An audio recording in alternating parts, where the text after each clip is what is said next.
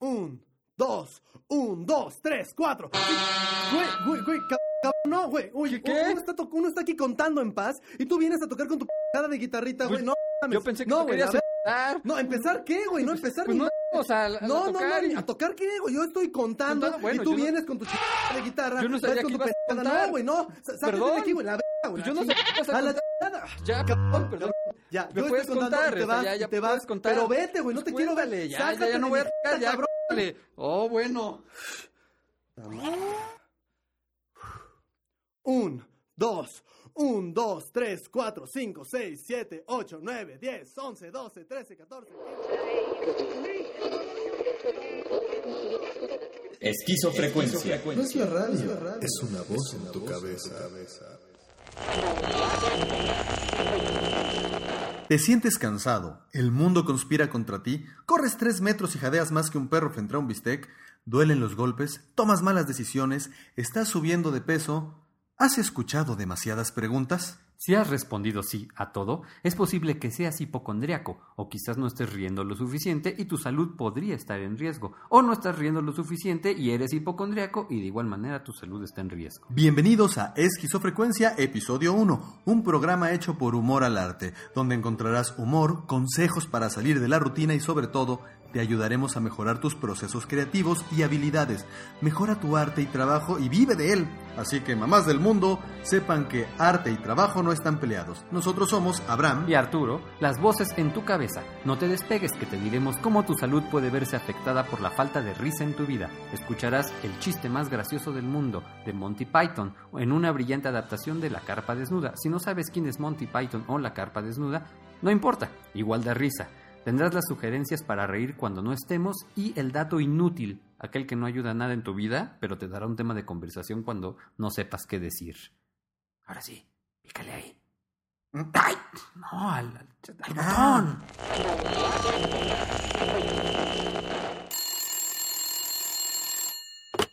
Bueno, Disculpe, ¿dos y dos son cinco? eh, no, número equivocado. Oh, disculpe. No hay cuidado. Hoy en día ya no reímos lo suficiente. En la década de los 50, una persona en promedio reía cerca de 20 minutos al día. Hoy apenas ríen 5 minutos. Aunque no lo creas, incrementar la cantidad de risa al día puede mejorar bastante tu calidad de vida. Porque reír regularmente ayuda... ¿Crees que nos escuchen en el 2060? Digo, ¿Eso, eso importa mucho? Sí, mira, mencionaste que fue en la década de los 50, ¿no? Entonces, para el 2060, la década de los 50 será, eh, o no será la misma década de los 50 de la que estás hablando, ¿me explico? O sea, yo creo que podría haber una confusión ahí. Yo francamente no creo que eso importe ahora, digo. Bueno, continúo. Reír regularmente... No sé, Artu, piénsalo. Ok, lo, lo pensaré. Reír O regularmente... sea, no lo tomes a la ligera. Y sí, sí, está bien, ya, te lo prometo, lo pensaré. Gracias. ¿Ya podemos continuar? Sí. Gracias. Reír regularmente... pero hoy es lo mismo con el 3060, con el 4060, con 1850. Digo, todos tienen el mismo problema. Ya ves que es más complejo de lo que parece. Pero es que ese era el punto. Digo, lo que quería llegar, no importa. Reír regularmente ayuda a controlar los niveles de estrés y ansiedad, incluso si es una risa espontánea. Imagino que ya se están preguntando, ¿tengo que estar escuchando chistes todo el día o peor aún, me tienen que gustar los payasos? O sea, ¿cómo se le hace a esto de reír? Pues bien, Arturo, ¿nos puedes decir? Yo pensé que, que lo ibas a decir y por eso planteaste la pregunta. No, yo planteé la pregunta porque tengo exactamente esa misma duda, así que por favor dinos. Bueno, mira, algunas teorías sostienen que la risa es, un, es producto de una reacción defensiva del cerebro cuando algo parece salirse de toda lógica, provocando en nosotros lo que conocemos como risa, tratando así de apaciguar el choque de irracionalidad a la que se enfrenta. Digamos que entendí lo que dijiste. ¿De qué me sirve saberlo? De nada. ¿Voy a reír más? Tampoco. Entonces supongo que de nada me sirve que si alguien va en la calle y se resbala con excremento de perro y yo le diga riendo así de perdón señor, es que, es que mi cerebro está defendiendo el choque de irrealidad. Eh, no, no, no dudo que lo entienda a tu nivel. Pues científicos de la Universidad de Birmingham y de Oxford, así es Oxford. Espera, espera, déjame, le meto el acento británico. De la Oxford University, sir. Esa gente renombrada y sofisticada que solo gasta millones en cosas importantes, sí. Ellos recopilaron estudios hechos entre 1946 y el 2013 sobre los efectos beneficiosos y nocivos de la risa y lo publicaron en la revista British Medical Journal, sir. Excelente. Muéstranos la revista. Eh, ¿No la traigo? Mm, ya veo. ¿Y ahora de qué, de qué hablamos? Tú tranquilo, que no cunde el pánico. Tengo memoria fotográfica. Encontraron que hay personas que pueden, repito, pueden ser propensas a un infarto después de reír intensamente por tiempos muy prolongados. Pero no se espanten, repito, no se espanten. Son casos muy específicos en condiciones muy específicas, pero ha pasado. Repito, ha pasado. perdón, ignoren eso último. Encontraron también que se puede aumentar el umbral de dolor. Para aprovechar esta ventaja, en los hospitales se ha llegado a someter a niños a risoterapia justo antes de una cirugía mayor. Y aunque lograron reír y reír y reír, al final, en el momento justo antes de entrar al quirófano, pues regresó el estrés. Y pues, si no es para menos, digo, dudo que el niño después de reír diga, sale, doc, ábrame sin anestesia. Digo, digo, es cierto que ah, ayuda a aumentar el umbral del dolor, pero pues, tendrías que estar riendo durante toda la operación para disminuir el dolor ya que el papel que juega la risa es distraer a la mente de lo que te pone nervioso y a generar endorfinas. Digo, y esas se van a ir cuando llegue el bisturí. Si eres de los que suelen sentirse ansiosos regularmente, la risa es un buen remedio para ayudar a reducir los niveles de ansiedad. Por ejemplo, si después de escuchar lo del infarto ya estás pensando que porque te dio risa estás siendo propenso a un infarto y que de seguro perteneces al punto ciento de las personas propensas y entonces ya, ya, ya, párale, párale. Tranquilo, Reír te ayudará a alejar esos pensamientos y darte cuenta que no pasa nada. A menos que padezcas catalepsia. Digo, no nomás digo. La risa también mejora la función pulmonar, ya que dilata los vasos sanguíneos, mejorando la oxigenación y circulación cardiovascular, cosa contraria a cuando te estresas, que se cierran. Y esto ayuda a que tomes mejores decisiones. O sea, que se abran, no que se cierren y responder adecuadamente a situaciones complicadas. Dicen los que saben que sonreír después de una discusión ayuda a pensar mejor y no responder de manera impulsiva. Solo no lo hagas enfrente de la persona con la que estás discutiendo, porque yo creo que esa persona tampoco lo va a entender a tu nivel. el esfuerzo de reír ayuda a quemar calorías. Dicen los expertos que si ríes todo el día puedes quemar 2000 calorías. Eh, todo el día, o sea, 24 horas consecutivas o pueden ser en partes, porque, o sea, si te ríes 24, si te estás riendo 24 horas seguidas, yo creo que pues sí estás quemando calorías, pero más bien adentro de un hospital psiquiátrico. En realidad no, no, lo especifican, pero lo importante es que se queman las calorías. Cosa muy benéfica para las personas con diabetes, porque quemar calorías disminuye los niveles de azúcar. Tampoco es para que dejen de tomarse la insulina, ¿no? O sea, es que Arturo y Abraham andan diciendo que la risa, no, o sea, Sí está documentado, sí está comprobado, pero deben ser usadas como apoyo y no como una solución definitiva. Y no porque no sea posible, sino básicamente porque Arturo no es doctor. ¿Tú tampoco? Ah, claro que sí. Yo soy doctor en filosofía de la mitología oriental. Claro que no. Y aunque lo fueras, estamos hablando de doctores útiles para la sociedad. ¿Sabes? A veces puede ser muy cruel. Ahora, ahora bien, este dato no sé cómo clasificarlo, si como un beneficio o como una contraindicación. Ayuda a la fertilidad. ¿Qué? La risa ayuda a la fertilidad. ¡No! ¿Qué te pasa? Nada, solo le quería dar dramatismo al momento. Ah, ya, ya veo. Es que para comprobar esto se realizó un estudio a un grupo de mujeres en tratamiento de fecundación in vitro. Una parte asistió a una función de payasos justo después de la transferencia del embrión y la otra parte no, no asistió a la función de payasos. La parte que asistió al show el 36% logró el embarazo y la parte que no fue, solo el 20% logró el embarazo. Yo considero afortunada la parte que no vio a los payasos. Afortunada por no embarazarse, si eso iban. No, lo digo por el show de payasos. Otro, otro dato revelado por un estudio realizado es en el Hospital Liverpool. Liverpool, el parto de tu vida. Qué mal chiste, de verdad. Qué malo.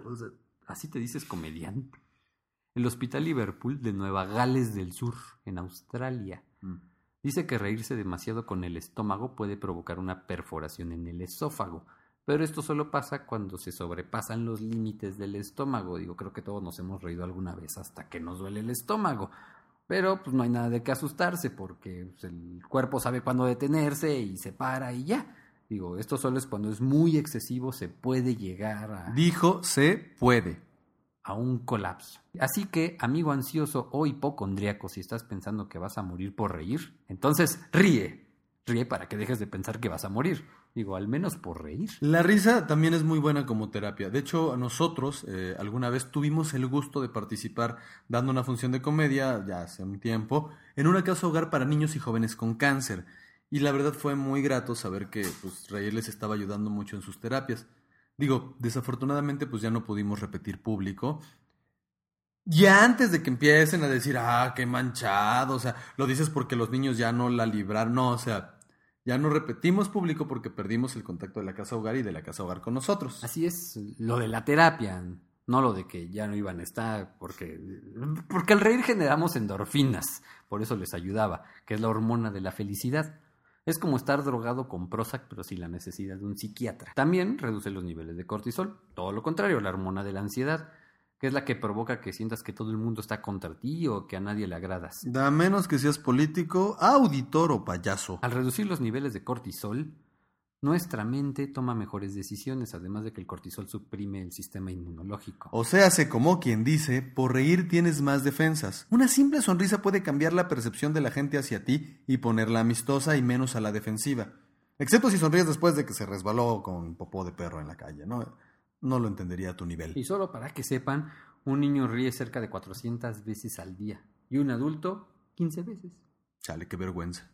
Del adulto, no del niño. El humor ayuda a conectar los hemisferios del cerebro, el izquierdo y el derecho. Y tenerlos conectados te hará sentir más tranquilo y empático con tu entorno. Vivirás en más armonía. Sí, sí, sí, sí. Suena clase de yoga. Pero no, no, no, no, no, Eso no suena clase de yoga. Una clase de yoga suena más así como Om Gam Ganapataye Namaha Sharanam Ganesha Om Gam Ganapataye Bueno, como dato curioso, el efecto fisiológico de una hora de risa de algún evento o programa cómico puede llegar a durar de 12 a 24 horas según el individuo. Yo digo que ya estaría mejor que ahora las recetas médicas dijeran, este, usted, señor, va a ver un capítulo de Friends o mirar a la carpa desnuda cada 12 horas por 8 días. y a quienes son de México, antes de la era millennial, ya lo sabrán, pero para los que no, aquí en México el humor es, o era más bien, una manera de manejar las tragedias ya hasta de una manera subconsciente. Cada vez que había una catástrofe, como un terremoto, un incendio, pues, al poco tiempo salían bromas y chistes que en cierta manera son un mecanismo de defensa para sobrellevar la situación y poder lidiar con el dolor aunque ya parece que hoy en día esto ya ha disminuido.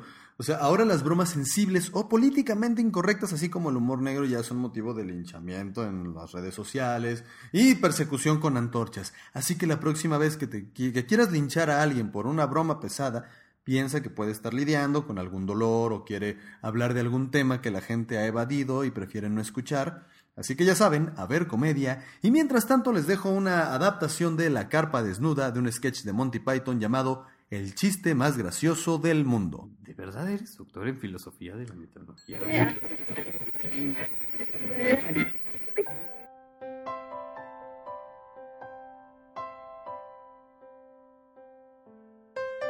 Ernest Scribbler es un escritor de chistes. En unos momentos él habrá escrito el chiste más gracioso del mundo y en consecuencia va a morir riendo.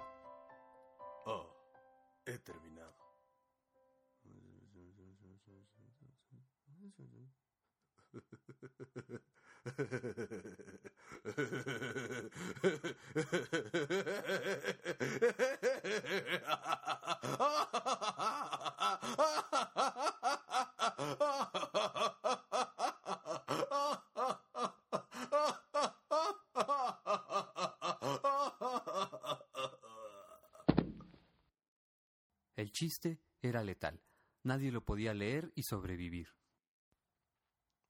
¿Ernest? ¿Ernest? ¿Ernest? ¿Ah?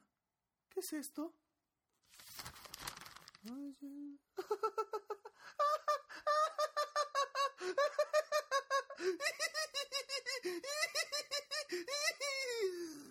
Este caso llegó hasta las noticias. Esta mañana, poco después de las 11, la comedia golpeó esta casita en Dibley Road. Comedia repentina y violenta. La policía ha acordonado la zona y el mejor inspector de Scotland Yard está en este momento conmigo. Voy a entrar en la casa y tratar de eliminar el chiste.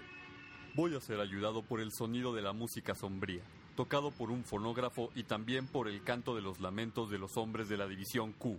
La atmósfera creada me protegerá en la eventualidad de mi lectura del chiste. Lamentos, ya.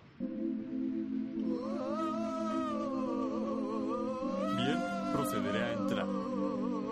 Ahí va un hombre valiente. Si sale o no con vida, seguramente será recordado como uno de los actos más valerosos y gallardos en toda la historia de la policía.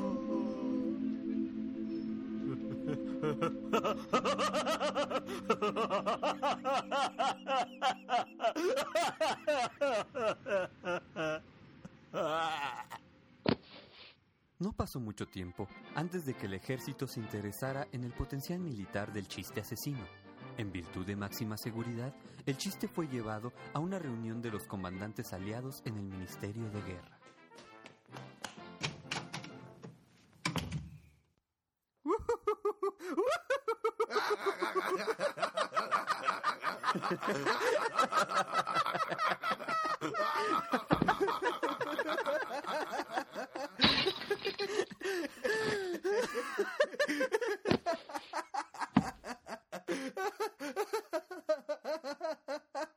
Pruebas en la llanura de Salisbury confirmaron la eficacia devastadora del chiste en un rango de hasta 50 metros. En el invierno del 43 había traductores que trabajaban en condiciones antichiste para tratar de producir una versión en alemán del chiste. Trabajaron una palabra cada uno para mayor seguridad. Uno de ellos vio dos palabras del chiste y pasó varias semanas en el hospital. Pero aparte de eso, las cosas salieron bastante rápido y pronto se tuvo el chiste, en una forma que las tropas aliadas no podían entender, pero los alemanes sí. Así, el 8 de julio de 1944, el chiste se dijo por primera vez al enemigo en las Ardenas. ¿Decir chiste? ¡Ya! Wenn ist das Mundstück Hit und Slaughtermeyer? Ja? Welcher Hund das oder die Hersput?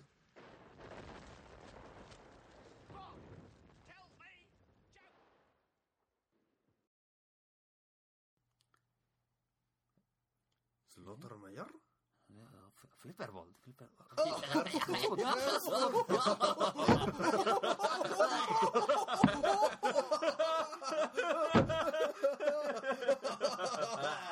Fue un éxito fantástico.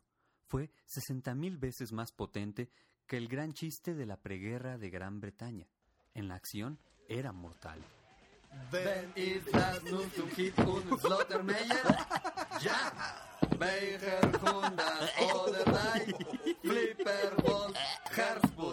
Las bajas alemanas fueron terribles. Fueron tantos los intentos de los alemanes por obtener el chiste que miembros de la Gestapo interrogaron a algunos aliados con el fin de obtenerlo. ¿Cuál es la broma? Yo solo puedo decir mi nombre, mi rango y por qué la gallina cruzó el camino. No es gracioso. Oh. Muy bien.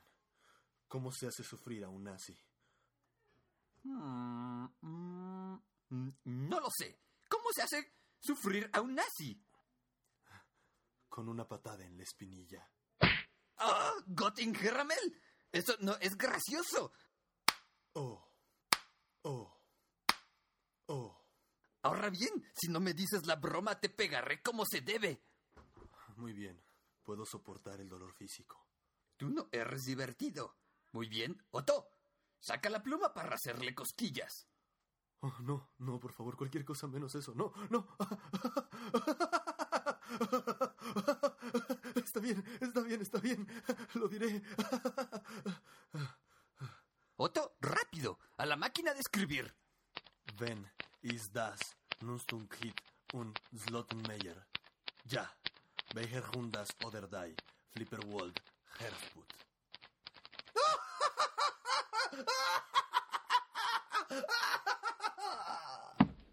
No es gracioso.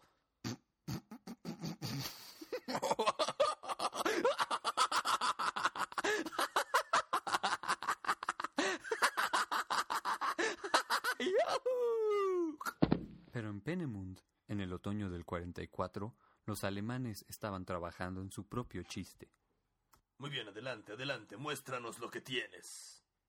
die it's ein, Kinnenhunder, und zwei, Mackelhuer und Bitten. Schonder ist denn Bordenhaus Sporschneins der Nein, Sprechhagen, it's Borgen Aufen, Svettingen mit.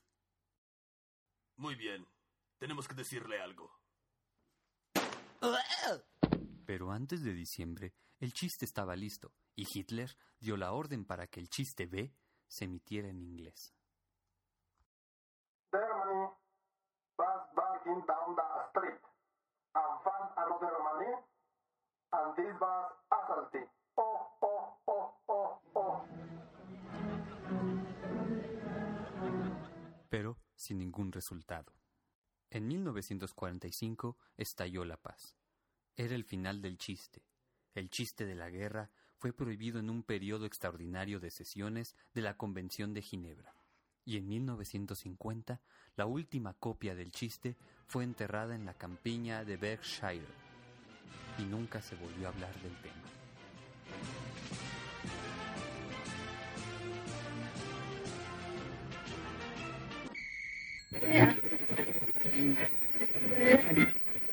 Eso fue el chiste más gracioso del mundo, sketch del grupo inglés Monty Python adaptado magistralmente por la carpa desnuda para bajar sus niveles de cortisol. Si apenas nos están escuchando, eh, les recomiendo que le regresen al principio porque estamos hablando de cómo la risa te ayuda a la disminución del estrés, la disminución de los niveles de cortisol, la hormona de la ansiedad, la generación de endorfinas, hormona de la felicidad, quemación de calorías, bajar los niveles de azúcar en la sangre, a generar una sensación de confianza hacia los demás, a mejorar tu razonamiento para la toma de decisiones, la oxigenación en la sangre, al abrir los vasos sanguíneos, a mejorar la circulación, adiós a los ejercicios de cardio a las 6 de la mañana, a aumentar el umbral de dolor, al aumento de la fertilidad, a lidiar con el dolor emocional, a conectar el hemisferio izquierdo y el derecho del cerebro y sobre todo a divertirse. Ahora nos iremos con la recomendación para que puedan reír cuando no estemos. ¡Un calamar gigantesco se acerca! Bueno, yo les recomiendo que busquen en Netflix un show en vivo, un especial de Netflix de un par de chicas que hacen música cómica que se llaman Garfunkel and Oates. Garfunkel como el de Simon y Garfunkel y and Oates escribe Oates. Garfunkel and Oates en Netflix. ¿de qué trata? Qué buena pregunta.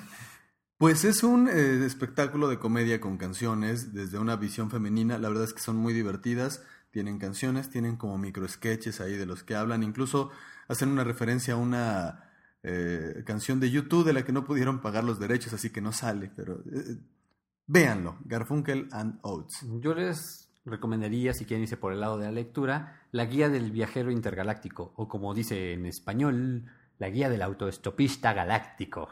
Porque pues aquí ya ven, le cambian los nombres.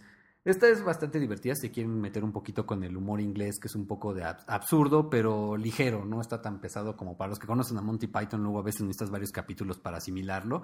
Esta es, es más ligera, es la historia de cómo Arthur Dent, el personaje, está defendiendo su casa de que sea demolida porque van a construir una carretera. Mientras tanto, en el universo se va a construir una carretera interestelar que va a atravesar la Tierra, entonces van a demoler la Tierra. Entonces son los viajes que él tiene al, al escaparse de esa demolición y pues van a encontrar bastante humor absurdo, divertido y para salir un rato. Es una saga de cinco libros, pero con el primero pueden empezar bastante bien y está bastante ameno. ¿Y quién los escribió, Artu? Douglas Adams. Muy la bien. guía del viajero intergaláctico de Douglas Adams. No, perdón. La guía del autoestopista galáctico de Douglas Adams. Qué bueno que no tradujeron el nombre. Este verano eh, estarán sin salida por una bestia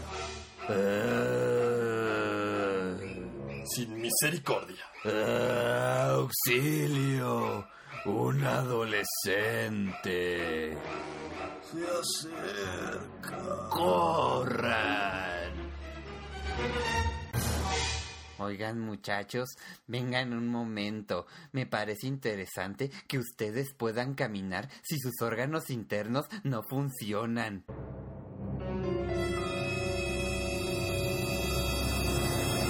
Este verano no te pierdas el terror de Adolescente Genérico 2.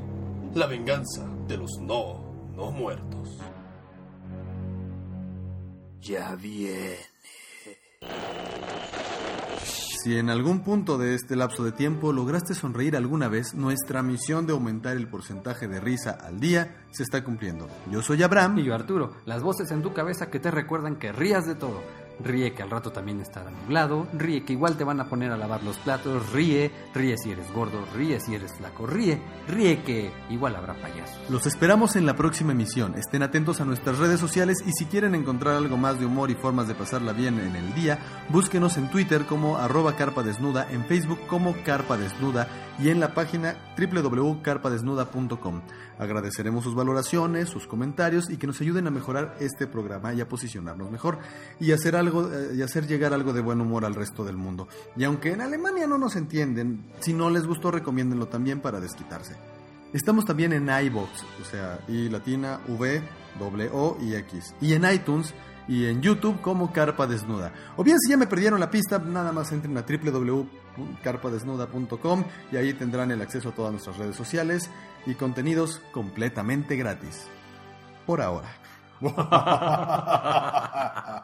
Ahí sigue grabando, ¿verdad? Sí. Mejor pon el dato. Inútil. Qué mal chiste. Igual que el de Liverpool y también te dices comediante. Y recuerda, a una vaca se le puede hacer subir escaleras, pero no se puede hacer que las baje. 315, 300.416, 300.417, 300.418, 300.419, 300.420. Esquizofrecuencia. No es la radio, es una voz en tu cabeza.